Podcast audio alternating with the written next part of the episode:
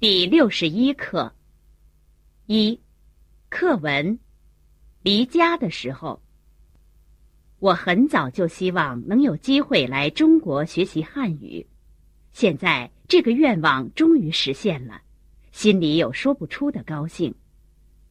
从去年夏天起，就忙着联系学校办各种手续，可是这一切我都瞒着我的父母。我是独生女。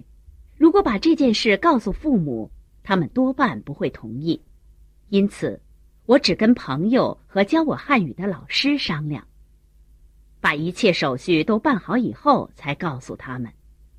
他们听了，果然不大愿意。父亲说：“你现在的工作不是挺好吗？”母亲说：“你不打算结婚啦？”说实话，对于将来要做什么。我还没想好。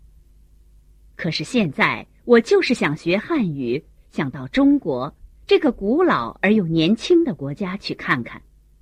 我对父母说：“我已经长大了，就像小鸟一样，该自己飞了，就要独立的生活，自由自在的去国外过一年，然后再考虑今后的打算。”父母知道我的性格。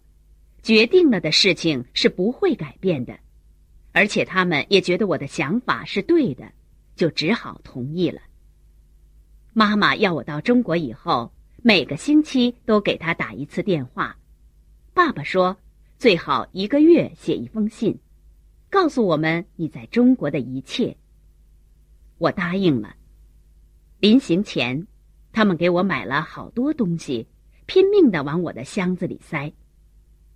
爸爸开车把我送到机场，离别时，他远远望着我，不停的挥手。妈妈在擦眼泪。看到父母恋恋不舍的样子，我的眼泪也一下子涌了出来。到中国一个月后，收到了母亲一封信，信里说：“我和你爸都非常想念你。”希望你在中国努力的学习，愉快的生活。我们等着你学成归来。